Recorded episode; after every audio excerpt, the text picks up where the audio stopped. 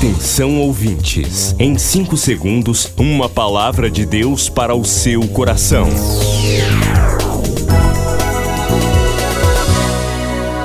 No ar, o Ministério Amigos da Oração e o seu devocional Meu Dia com Deus. Olá, meus irmãos, a paz do Senhor. Sou o pastor Rui Raiol. O nosso escritório está funcionando. Você pode falar com a gente 98094 5525 e também pelo fixo 324604 34. A paz do Senhor, ouça essa mensagem, compartilhe com os seus amigos. A Bíblia está aberta diante de mim no Evangelho segundo escreve Marcos, capítulo 16 e versos 14 em diante. Finalmente apareceu Jesus aos onze, quando estavam à mesa, e censurou-lhes a incredulidade e dureza de coração, porque não deram crédito aos que o tinham visto já ressuscitado. E disse-lhes: Ide por todo o mundo e pregai o evangelho a toda criatura. Quem crer e for batizado será salvo, quem, porém, não crer será condenado. Estes sinais hão de acompanhar aqueles que creem em meu nome expelirão demônios, falarão novas línguas, pegarão em serpentes, e se alguma coisa mortífera beberem, não lhes fará mal. Se impuserem as mãos sobre enfermos, eles ficarão curados. De fato, o Senhor Jesus, depois de lhes ter falado, foi recebido no céu e assentou-se à destra de Deus. E eles, tendo partido, pregaram em toda parte, cooperando com eles o Senhor e confirmando a palavra por meio de sinais que se seguiam. Temos neste texto a conhecida ordem de evangelização mundial. Quando Jesus reúne todos os seus apóstolos, do caso 11, eles estavam à mesa então Jesus apareceu-lhes e, censurando primeiro a incredulidade e dureza de coração daqueles que ainda duvidavam da ressurreição, logo passou a instruí-los e fazer promessas acerca do futuro, acerca do ministério que eles tinham a desenvolver e a qualidade desse ministério, os elementos que acompanhariam aquela missão.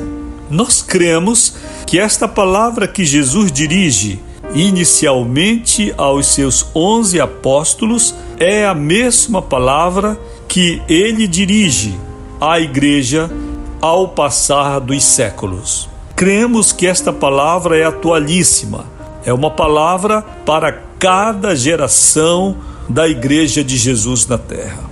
A primeira palavra e que, digamos, é o ponto de partida está no verso 15.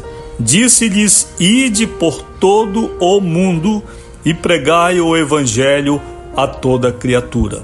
Jesus havia sido bastante claro em sua ordem. Ele disse: Ide por todo o mundo e pregai o evangelho a toda criatura.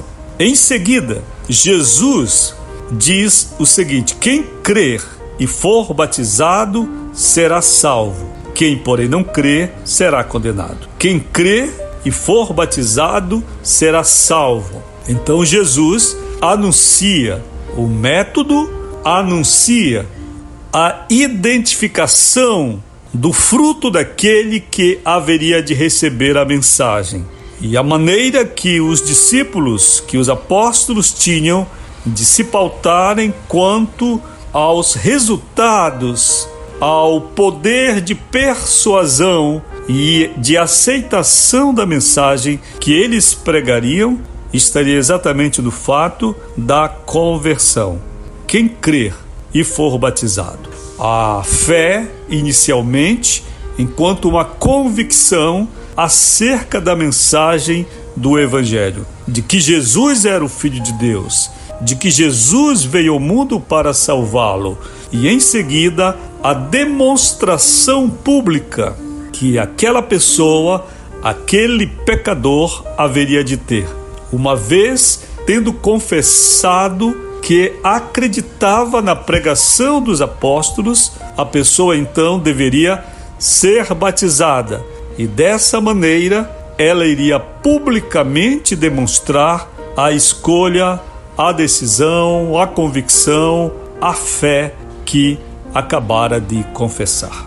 Em seguida, no verso 17 deste evangelho, Jesus fala de elementos que acompanhariam, que estariam no conteúdo da mensagem evangelística. Estes sinais, disse Jesus, hão de acompanhar aqueles que creem. Em meu nome expelirão demônios. Em meu nome falarão novas línguas. Eu fico assombrado com igrejas de história pentecostal, como a Assembleia de Deus, a Deus e Amor, a Igreja do Evangelho Quadrangular e outras denominações cuja história, cuja raiz está no movimento de Deus, pois Deus planejou, Deus levantou pessoas, Deus enviou pessoas, Deus começou do nada um trabalho de avivamento e hoje, passados anos, até centenário, como o caso da Assembleia de Deus, nós podemos encontrar igrejas onde já não se fala mais em outra língua, onde, se você bradar em línguas espirituais, você vai incomodar o púlpito, você vai incomodar o show, você vai incomodar a coreografia, você vai incomodar o visitante que às vezes não é cristão, mas está acostumado com uma liturgia morna e quem sabe com demônios escondidos ainda que vão se escandalizar pela presença do falar em línguas.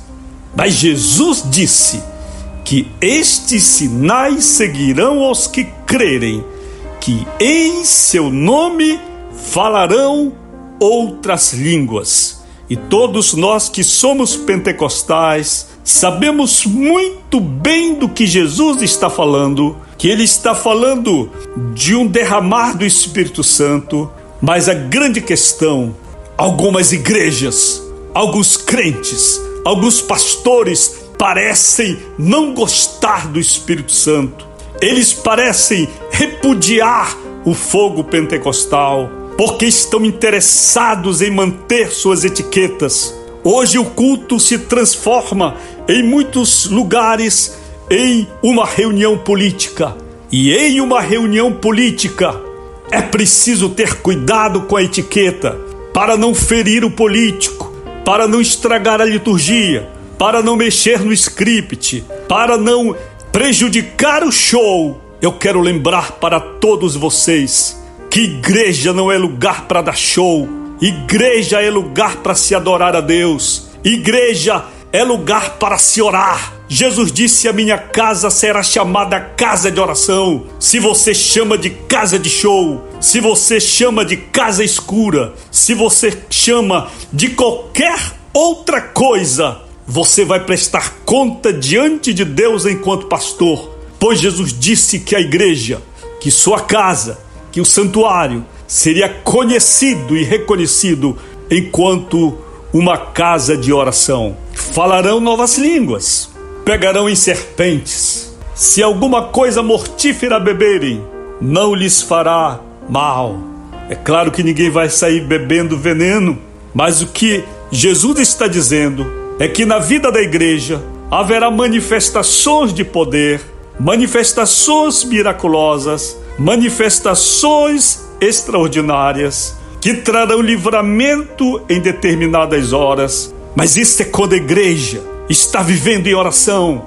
É quando a gente pode ter a alegria de entrar em um culto e dobrar os joelhos. E não só a gente, porque hoje em dia, quando você entra na igreja e dobra o seu joelho, é provável que o resto esteja no celular, esteja cochichando ou falando alto mesmo, porque o que não falta é gente mal educada nos cultos de hoje.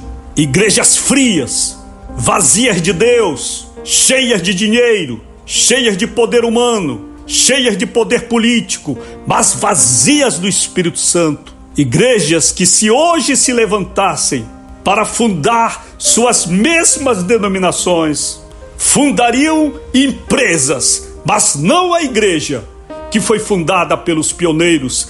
Vamos dar um aplauso para Jesus e eu vou repetir o que Deus está pondo em minha boca.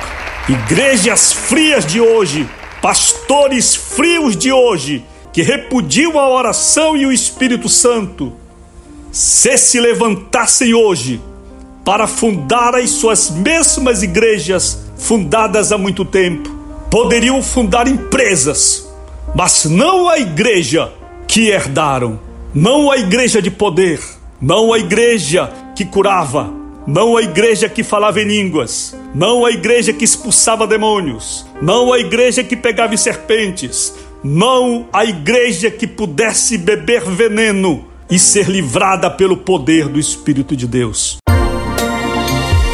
Você acabou de ouvir Meu Dia com Deus, uma produção do Ministério Amigos da Oração.